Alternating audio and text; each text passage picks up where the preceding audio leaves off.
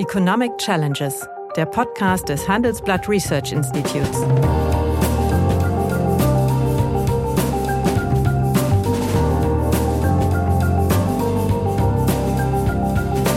Bert Rürup, der Chefökonom des Handelsblatts, diskutiert mit Michael Hüter, dem Direktor des Instituts der deutschen Wirtschaft, wöchentlich aktuelle wirtschaftliche Herausforderungen. Für Deutschland wie für die Weltwirtschaft sagen wir mal, der Monetarismus, äh, wie er von Milton Friedman propagiert worden ist, ist ja eigentlich letztlich gescheitert. Das heißt also, man sagt, Inflation ist immer und zu jeder Zeit ein rein monetäres Problem. Also Ob die Chinesen das allerdings auch so erleben, ist eine ganz andere Geschichte. Es gibt ja jetzt hier große äh, Jubelarien äh, von interessierter Seite, die sagen, ah ja toll, dass die Chinesen äh, außerhalb Chinas keine Kohlekraftwerke mehr bauen. Ja, dafür bauen sie noch permanent in China Kohlekraftwerke. Guten Tag, meine Damen und Herren. Hallo, lieber Michael. Hallo Bert.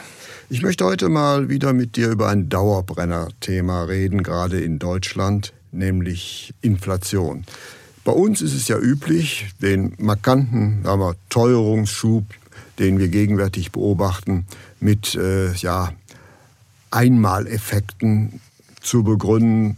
Da wird die ungemein niedrige Inflationsrate im vergangenen Jahr herangebracht, die rasant gestiegenen Rohölpreise, die neue CO2-Abgabe, die Rünke zur alten Mehrwertsteuer und die gestörten Lieferketten. Das heißt, alles Einmaleffekte, dass wir uns eigentlich keine Sorgen machen müssen, dass wir im nächsten Jahr auch wieder in der Größenordnung von 4 bis 5 Prozent Inflation haben würden.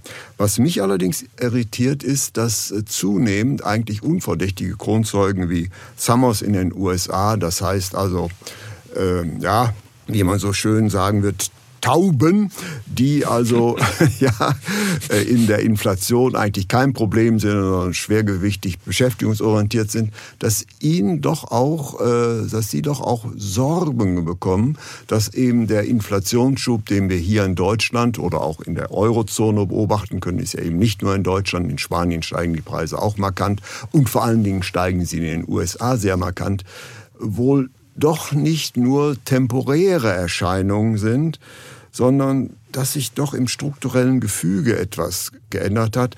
Und zwar nicht auf der monetären Seite, sondern eher auf der Angebotsseite. Nämlich bislang war ja beispielsweise der Außenhandel, ein dynamischer Außenhandel, immer Preisniveau dämpfen in den beteiligten Ländern. Und gegenwärtig können wir eigentlich das Gegenteil beobachten. Und deswegen meine Frage an dich, äh, können wir uns darauf verlassen, dass dieser Inflationsschub, den wir eigentlich weltweit sehen, das Ergebnis vorübergehender, also transitorischer Effekte ist, oder haben wir hier möglicherweise Strukturbrüche? Also verlassen können wir uns nicht drauf. Aber ich will mal sagen, ich habe mir unseren Podcast vom 24. September nochmal angehört.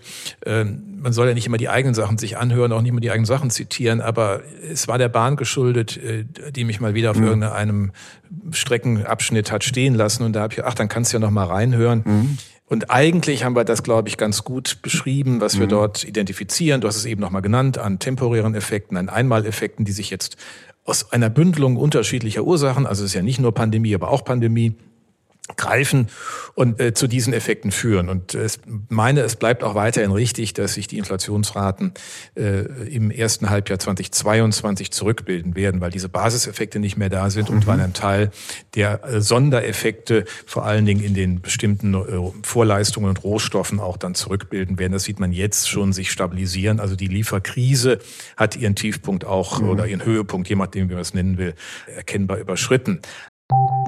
Nach einer kurzen Unterbrechung geht es gleich weiter. Bleiben Sie dran. Sie investieren in Aktien, es fehlt Ihnen aber eine klare Strategie. Ihr Depot ist ein Sammelsurium mehr oder weniger guter Ideen. Dann geht es Ihnen wie vielen. Lernen Sie in der Masterclass Erfolgreich investieren alles über kluge Börsenstrategien. Mit dem Rabattcode Investieren20 gibt es 20% Nachlass auf den Normalpreis. Infos unter handelsblatt.com slash erfolgreich-investieren.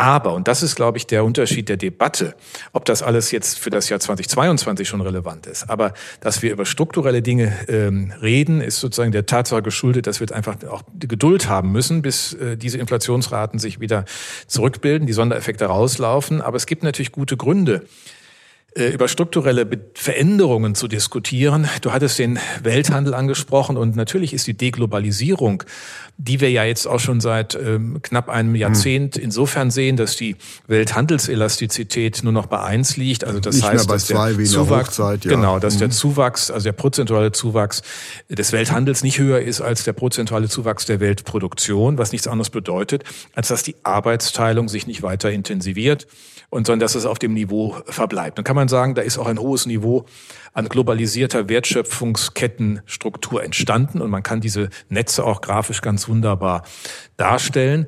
Aber alles, ähm, was dann passiert, äh, schon passiert ist über den Trumpismus, und die Tatsache, dass ja Biden auch nichts ändert, also wir leben ja weiterhin auf diesem relativ er, hohen... Er blockiert nach wie vor äh, genau. die Welthandelsorganisation, ja. Genau. Ja. Unter dem, unter dem, äh, das, das unter Trump erreichte Protektionsniveau hat sich nicht abgemildert und die Europäer spielen da auch nicht wirklich eine gute Karte. Daran haben wir uns aber ein, ein gewisses Maß gewöhnt. Ähm, dass jetzt generell erkennbar ist, dass beispielsweise auch in Ostasien die Differenzierungsmaßnahmen der Unternehmen, also dass man die Produktion aus China von einfachen Tätigkeiten nach Vietnam verlegt oder in andere ostasiatische Länder mit geringeren Lohnkosten, da sind wir einfach im Augenblick geprägt, dass die dort eine ganz andere Pandemiepolitik betreiben, nämlich mit Zero und No Covid, mit minimalen Impfquoten also in, äh, in Vietnam unter zehn Prozent. Ähm, das heißt, das, was an Standort Standortdifferenzierung organisiert worden ist, funktioniert nicht mehr, trägt nicht mehr. Wir haben Lieferengpässe in bestimmten Produkten, die äh, dort herkommen. Und dann ist natürlich China auch ein Land, das aus seiner Alterung heraus Fragen aufwirft. Äh, es gibt ja den schönen Satz, äh, China is becoming old before it's becoming rich. Mhm. Ähm, die Ein-Kind-Politik, die zwar aufgegeben wurde, die aber ja, sehr lange formal, aber hat. wird ja nicht praktiziert. Allein durch ich, ja, also ich jetzt erlaube, mehr als ein ja. Kind zu haben, äh, bekommen die Leute doch nicht zwingend so. mehr als ein Kind. Ja, Wenn es einfach äh, gelernt und selbstverständlich ja. und von der ganzen Struktur her auch so und, ist. Und, und wohlfahrts, äh, sagen wir, zehrend ist. Kinder sind nun einmal wohlfahrtszehrend. Und wenn man ökonomisch konditioniert ist, wie es die chinesische Bevölkerung ist, wird hm. meines meines Erachtens dieser Vorstoß scheitern. Genau, das heißt also, das demografische Profil, was Sie seit längerem aufgebaut haben, wird zur Last. Und deswegen ist ja auch alle, alle Versuche durch eine Investitionsoffensive, durch ähm, große Programme, China 2025 und, und was sie bis 2049 erreichen wollen, äh, davon geprägt. Das ist sicherlich etwas, was strukturell weiterwirkt. Mein Eindruck ist aber, das erklärt nicht für sich genommen das, was wir im Augenblick erleben. Also es kann mit, es, es kommt mit rein, insofern die Pandemie dann auch mal Lieferketten behindert, ähm, Logistiksystem behindert, wenn irgendwelche Containerschiffe nicht aus den Häfen kommen. Alles soweit klar. Aber Sand im Getriebe der Globalisierung haben wir schon seit mhm. drei, vier Jahren. Und äh, das rüttelt da immer schon rum in diesem Getriebe und behindert es. Also das, äh, ja, das kann auch natürlich weitergehen. Vor allen Dingen heißt es, dass das, was wir in den Jahren seit 1990 erlebt haben, in den 20 Jahren seitdem, nämlich preissenkende Effekte durch Einbindung neuer Wirtschaftsräume zumindest nicht selbstverständlich ist. Man kann natürlich fragen, ob die Einbindung Afrikas und Subsahara-Afrikas nicht einen neuen Schub der Globalisierung äh, begründen kann. Aber da stehen wir im Augenblick noch nicht. Ja, also äh, solange ich denken kann, war Afrika immer der Zukunftskontinent. Und da ich schon relativ alt bin, konnte ich schon lange denken, äh, es sind bislang nicht geworden. Aber das ist ein anderes Thema. Ja? Naja, vielleicht doch einen Satz noch dazu, was ein bisschen Mut macht in zwei Dinge.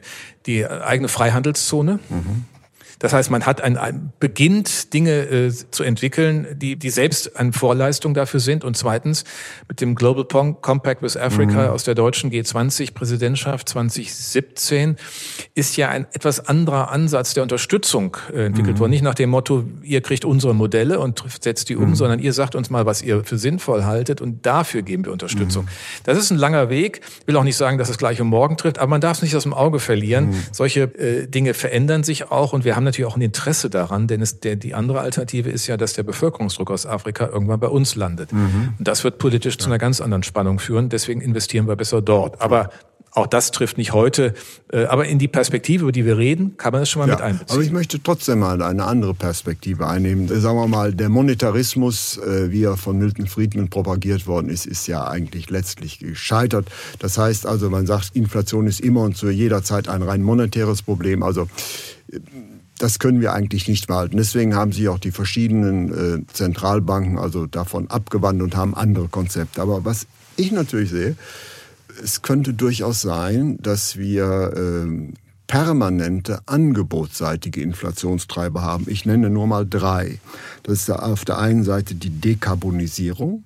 Das ist auf der anderen Seite der, sagen wir mal, knapper werdender Rohstoffmangel als Folge erschöpfter äh, Ressourcen und die sich abzeichnende Bipolarisierung der Welt, die also äh, ja doch den freien Preisniveau dämpfenden Welthandel also markant treffen wird. Siehst du diese Risiken nicht in der längeren Frist? Doch, ähm, ich sehe sie, aber das sind natürlich äh, Dinge, die schon A, auch ein Stück angelegt sind. Die Bipolarität, das Stichwort ist Decoupling, ja. ähm, äh, ist von Trump aufgerufen worden, wird von beiden fortgesetzt. Und äh, ja. die Amerikaner machen das dabei ja so klug, dass sie äh, ihren äh, politischen ihre politische Umsetzung in Form von Zöllen so genau kalibrieren, dass es maximal die Chinesen schädigt, aber die USA noch irgendwie neutral hält. Ähm, trotzdem ist das natürlich ein, ein gefährlicher Trend, denn die deutsche Wirtschaft ist ganz anders in Ostasien vernetzt und aufgestellt ja. und nutzt auch diese Standorte. Sie nutzt sie als Vorleistungsproduzenten, mhm. sie nutzt sie aber auch als Absatzmärkte. Also insofern,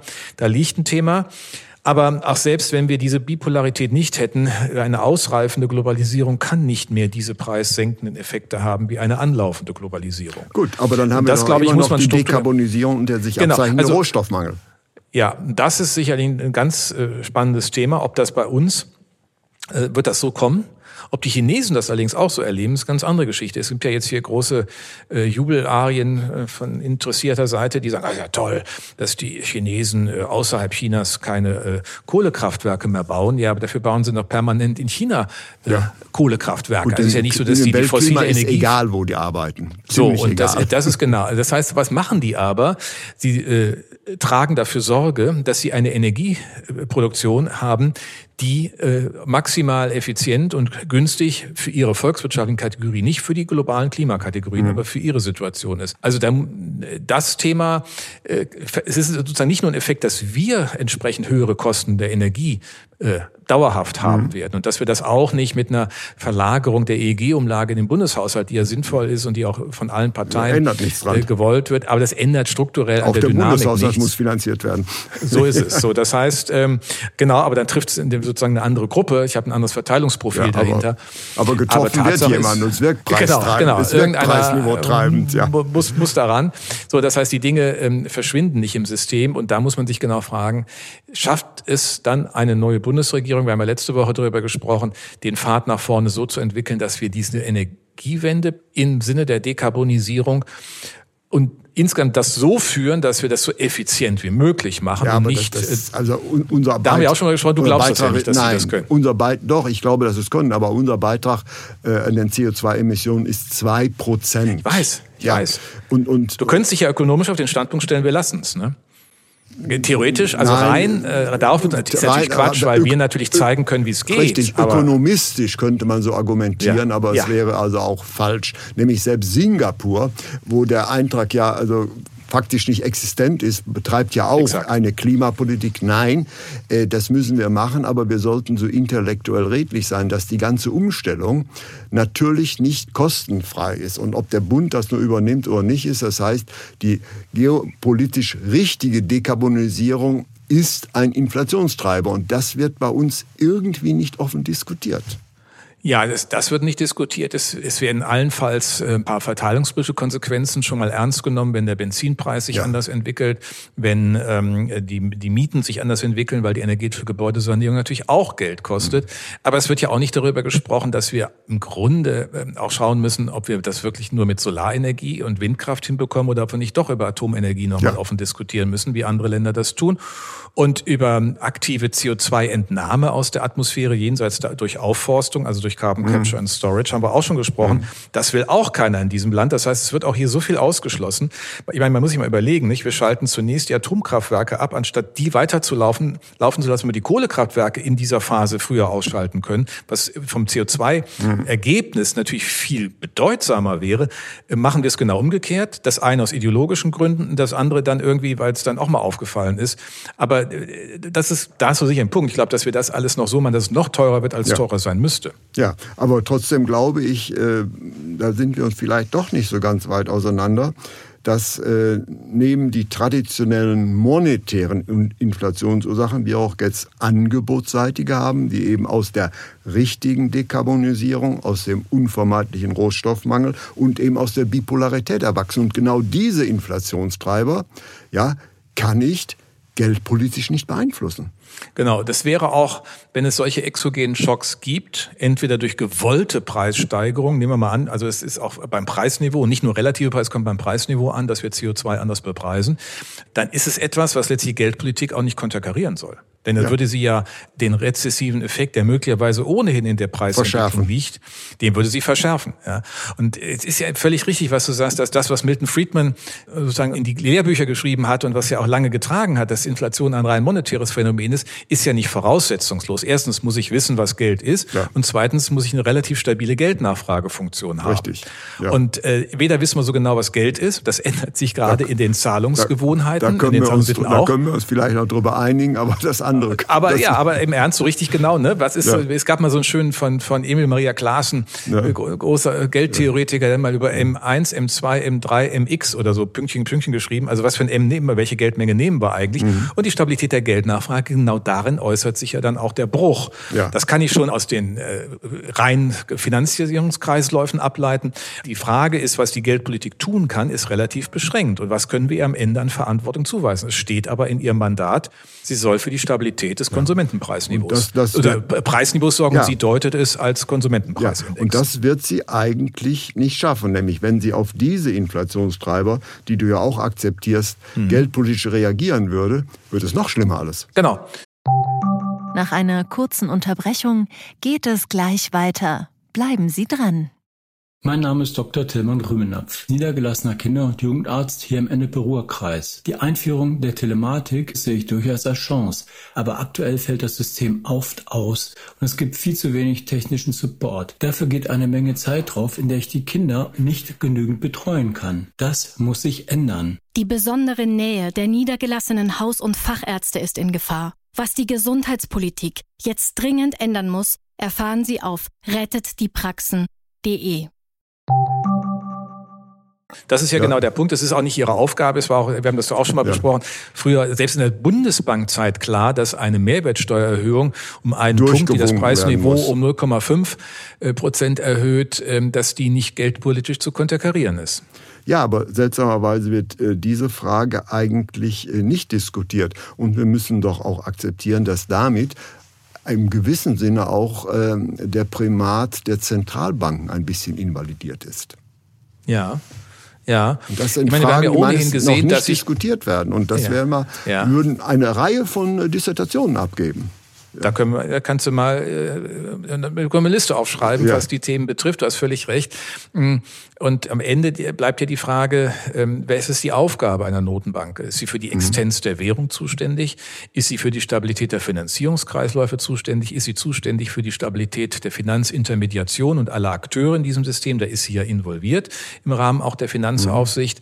Mhm. Äh, und im Grunde, wenn man so mal ganz jetzt ketzerisch ist, macht sie ja faktisch keine Geldpolitik mehr in dem Sinne, dass sie auf das Preisniveau schaut. Das hat sie beiseite gelegt und sie macht Dinge, die Zinseffekte hat. Es macht, sie macht Dinge, die Finanzierungskreisläufe stabilisiert, die Bankbilanzen stabilisiert. Mhm. Aber das ist ja im Grunde eine Mandatsdeutung, die, wenn man so will, ja. über den engeren Kern hinaus. Und dann will ich Ihr mal sehen, was das Verfassen. eindimensional. Sie hat genau, wenn dann das, wenn jemand Aufgabe. wieder klagt, was ja. dann das Bundesverfassungsgericht dazu sagt, dann mussten dann denen ja mal erklären, ja eigentlich geht das Mandat nicht mehr, weil wir so viel strukturelle Argumente haben haben. Äh, zwei wichtige haben wir besprochen. Und wie gesagt, nach vorne hin würde ich das auch alles teilen.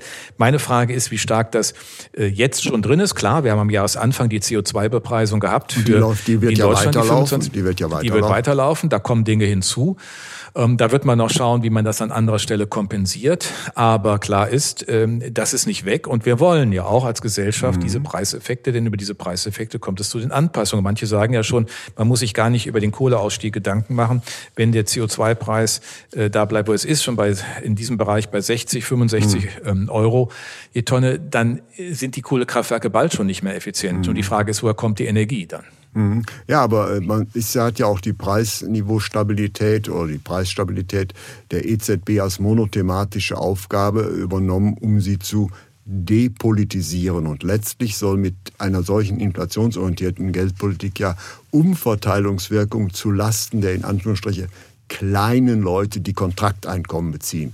Das genau. Problem sollte ja gelöst werden. Aber jetzt müssen wir sagen, hier haben wir einen fundamentalen makroökonomischen Zielkonflikt, der noch keinen Eingang äh, in die Lehrbücher und erst recht nicht in die äh, wirtschaftspolitische Debatte gefunden hat. Und ja. ich glaube, das wird sich relativ zügig ändern. Ja, wir haben vielleicht noch einen anderen Aspekt struktureller Veränderung, der ja auch vielfach diskutiert wird. Der, der Charles Goodhart und andere haben das ja in den Vordergrund geschoben, dass die Alterung der Weltbevölkerung ja, kommt sich genommen als, doch mal als vierter Treiber hinzu. Als vierter Treiber. Ne, einmal kostet es Produktivität, das heißt äh, von daher kann es zu Preisniveaueffekten kommen, weil die, die Elastizität mhm. des Angebots äh, geringer ist. Und dann, dass wir hier einfach auch Knappheitslöhne zunehmend finden. Das haben wir ja in Deutschland schon. Es ist ja erstaunlich. Wir haben Produktionsengpässe. Ne? Man kann mhm. jeden Tag lesen, wo irgendwas mhm. fehlt und deswegen wird die Produktion mal wieder für eine Woche eingestellt. Mhm. Aber wir haben im ähm, Stellenindex der Bundesagentur für Arbeit den Höchststand äh, seit, glaube ich, jetzt 2018 wieder. Also das ist weit über das, die rezessive Entwicklung wieder hinausgegangen, die wir ja vor der Pandemie hatten. Mhm. Und äh, die Anzahl der offenen Stellen ist ebenfalls auf einem, auf einem temporären Hoch. Das heißt, es wird eingestellt, äh, so viel wie noch nie, weil die Unternehmen auf mhm. Fachkräftemangel, den sie sehr ohnehin schon gespürt haben mhm. und in der Pandemie nochmal anders, äh, dann nach der mhm. Pandemie nochmal anders erlebt haben, jetzt einfach mit Vorsorge ja. reagieren. Das heißt, hier wird gehortet, wenn man so will, ein bisschen, mhm. es wird auch Arbeit gehortet oder Arbeitskräfte mhm. gehortet. Ja, weil die eh knapp werden. Genau, ja. und äh, also ne, trotz der Produktionsengpässe reagiert man nicht drauf. Man passt dann lieber mal vorübergehendes Arbeitsvolumen, also die Arbeitszeit an, aber die Köpfe hält man und trifft Vorsorge. Und das zeigt natürlich, dass wir im Arbeitsmarkt strukturell in einer anderen Situation mhm. sind. Wir haben ja schon in der Finanzkrise erlebt, dass es keine große Arbeitslosigkeit gab. Auch im letzten Jahr nicht, ist es abgefedert worden und danach ist halt mhm. der normale Beschäftigungsapparat angesprungen. Mhm. Und das macht deutlich, dass wir hier einen anderen Dynamik haben. Aber auch das gehört zur Wahrheit. Wir haben schon lange eine Alterung in Japan und trotzdem haben die kein Inflationsproblem. Die haben kein Inflationsproblem. Ja, aber wir werden natürlich noch eins bekommen. Äh, wir haben ja nach wie vor äh, unser Produktivitätsparadoxon. Und ich mhm, glaube, ja. wir haben faktisch keine relevanten Produktivitätssteigerungen mehr. Mhm. Interessanterweise noch schlägt sich das nicht in höheren Preisen nieder, aber irgendwann wird auch das das durchschlagen und deswegen glaube ich, äh, dass das Problem der Inflation uns perspektivisch, sagen wir mal, sehr massiv äh, begleiten und berühren wird, aber eben nicht mehr als monetäres Problem, sondern als angebotsseitiges Problem. Das ist die, glaube ich, die wirklich spannende äh, Perspektive, die wir heute abgeleitet haben, jenseits der kurzfristigen Effekte, die wir schon vielfach in den letzten Wochen mal beleuchtet haben. Und damit stellt sich aber, das haben wir eben schon angesprochen, auch für die EZB, für die Notenbank ganz generell die Frage ihres Auftrags und auch die Frage ihrer gesetzlichen Grundlage, die ja diesen Auftrag definieren. Also das wird nochmal zu ganz anderen Diskussionen führen können. Das, aber wir meinen, mein Punkt dazu ist etwas, was wir in der nächsten Dekade ausreifen sehen. Wir sehen die Ansätze dazu. Äh, bei der Globalisierung haben wir auch noch in der Hand, es anders zu machen. Ne? Also das ist richtig. Da, das, haben wir noch Hand, da haben wir noch Handlungsmöglichkeiten genau. auf den anderen Feldern nicht. Wir können die Alterung nicht beeinflussen. Genau. Die Dekarbonisierung steht nicht mehr zur Disposition und die Erschöpfung der Rohstoffressourcen steht auch nicht zur Disposition. Genau, genau. Ja. Aber den politischen Teil der Deglobalisierung, den können wir ja. gestalten und deswegen ist es so wichtig, ähm, wir haben ja letzte Woche über die Bundesregierung mhm. oder die Verhandlungen zu einer mhm. neue gesprochen, dass auch das Thema internationale Positionierung der Bundesregierung mhm. und Europas klar wird für diese äh, Fragen des Freihandels. Aber das können wir nur tun, wenn wir das als starker, verlässlicher Partner in allen globalen Dingen tun. Wir werden auch im Klimaclub-Thema nichts erreichen, wenn wir nicht beim Sicherheitsthema äh, mehr liefern und da unserer Verantwortung nachkommen. Das wird hier nochmal ganz wichtig sein, dass wir wenigstens die politisch bedingten Kosten der Globalisierung einschränken. Das, was ansonsten über Aus Ausreifung von Globalisierung zum Tragen kommt, das werden wir nicht einfach korrigieren können, außer wir integrieren ganz schnell, ähm, das werden wir beide bestimmt noch erleben. Äh, Ach, vielen Dank, vielen Dank, vielen Dank. Ja, meine Damen und Herren, äh, das war meines Erachtens ein sehr innovativer, da in die Zukunft schauender Beitrag, den wir versucht haben zu leisten, der allerdings leider bislang noch keinen Eingang in die politische Diskussion geführt haben. Und ich glaube, er hat es verdient, weil wir nämlich hier einen inflationstheoretischen und inflationspolitischen Paradigmenwechsel vor uns haben. Und äh, ich bedanke mich für das meines Erachtens sehr innovative Gespräch, was wir heute geführt haben, lieber Michael. Ich danke dir, es hat wirklich viel Freude gemacht. Das war Economic Challenges, der Podcast des Handelsblatt Research Institutes.